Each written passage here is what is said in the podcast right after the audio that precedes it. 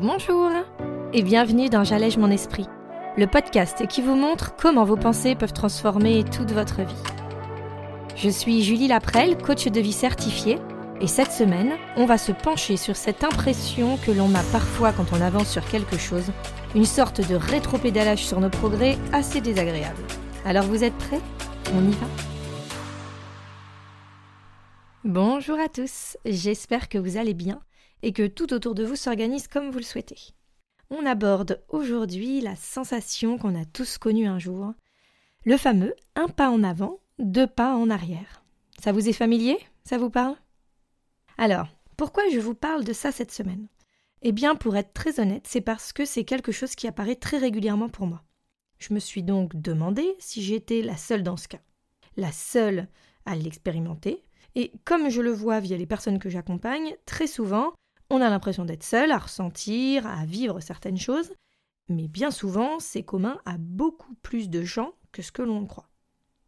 On va donc essayer dans un premier temps de comprendre comment et pourquoi cette pensée apparaît de nulle part dans notre cerveau et fait résonner tellement de choses sur nous. Puis on verra quels outils peuvent nous aider à envisager les choses sous un autre angle, nous guider, nous faire avancer et ne pas nous arrêter brusquement dans notre évolution.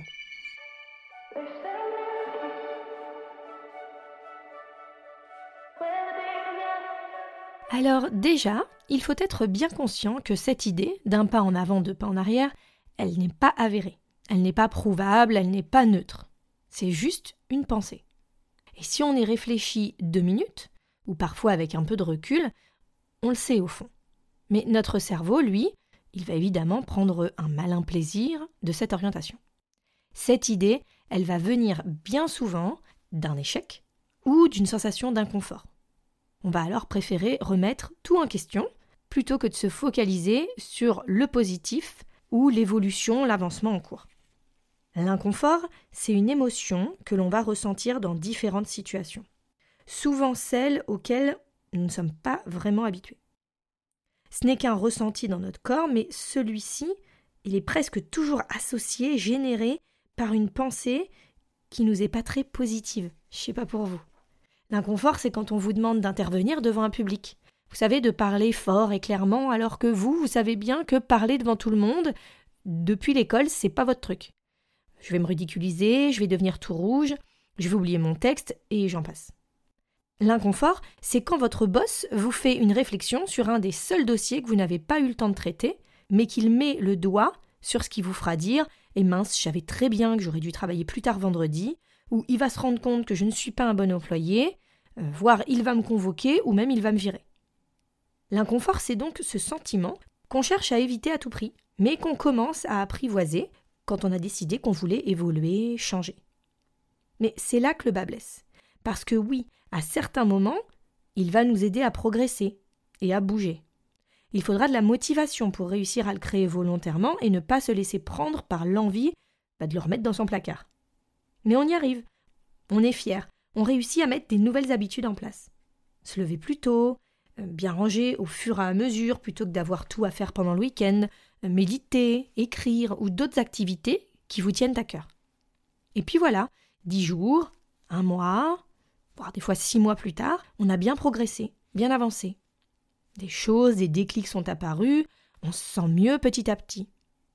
Avec nous-mêmes, avec les autres, on est sur le chemin et on le sent, on sent bien. Mais petit à petit, les efforts s'espacent.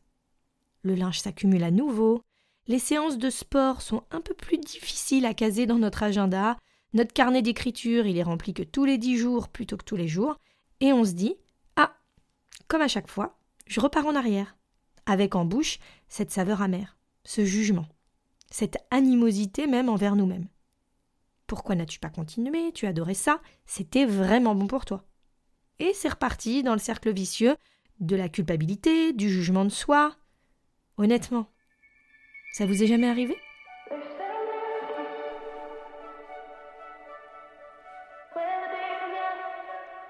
Alors voilà, comme je vous le disais, c'est l'histoire de ma vie, je pense. C'est un problème récurrent que j'ai et qui revient souvent m'embêter dans ma vie. Enfin, cela, c'est une pensée, bien sûr. Mais juste pour vous dire que peu importe où vous en êtes, déjà en train de travailler sur vous, sur des objectifs, sur des changements, ou juste au début du chemin, il se peut que cette sensation, elle revienne ou elle apparaisse. Et c'est OK. C'est normal. Elle est souvent nourrie par un manque de confiance en soi, et du coup, cela va très très vite. Quand je m'auto-coach, c'est une des situations récurrentes qui se propose à moi. Et ma pensée, que je prends naturellement comme un fait avéré, c'est qu'à chaque fois, j'avance, mais au bout d'un moment, bah, j'ai cette impression que en fait il s'est rien passé et que j'ai même reculé. Et encore plus loin, le fameux donc un pas en avant, deux pas en arrière dont je parlais tout à l'heure. Mais alors, est-ce que c'est réel? Est-ce que c'est prouvable?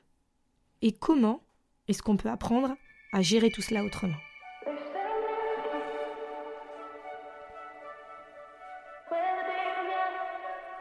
La solution qui va s'offrir à vous alors, ça va être d'accepter de s'approprier l'inconfort. Se laisser le ressentir, le vivre, et ne pas chercher à l'ignorer ou à le remplacer par autre chose. C'est vraiment le meilleur cadeau que vous pouvez vous faire.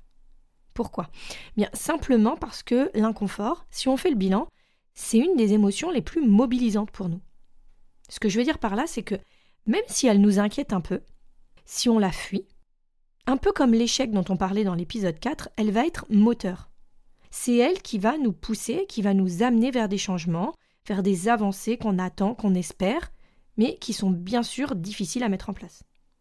Notre cerveau qui, comme on le sait, n'aime pas le changement, va donc naturellement, en période de mouvement, de changement de nos habitudes, d'évolution, orienter nos idées vers mais de toute façon, tu t'es donné du mal pour au final que ce soit pire, regarde bazar, franchement, je serais toi, j'arrêterai. Non, vous l'avez jamais eu ça, cette petite voix? Moi, ça m'arrive souvent. Et nous Nous, on va occulter. Occulter toutes les avancées, tous les changements mis en place, les résultats accomplis, le positif que ça a pu nous amener, et on va se concentrer sur le négatif. On va résumer directement, instinctivement, à de toute façon, ça finit toujours comme ça. Et on revient à notre fameuse impression de un pas en avant, deux pas en arrière.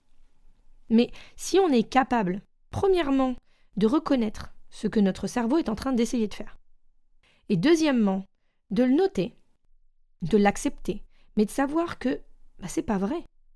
Bien sûr qu'on se questionne, bien sûr que c'est difficile, mais on ne recule pas, on grandit, on apprend.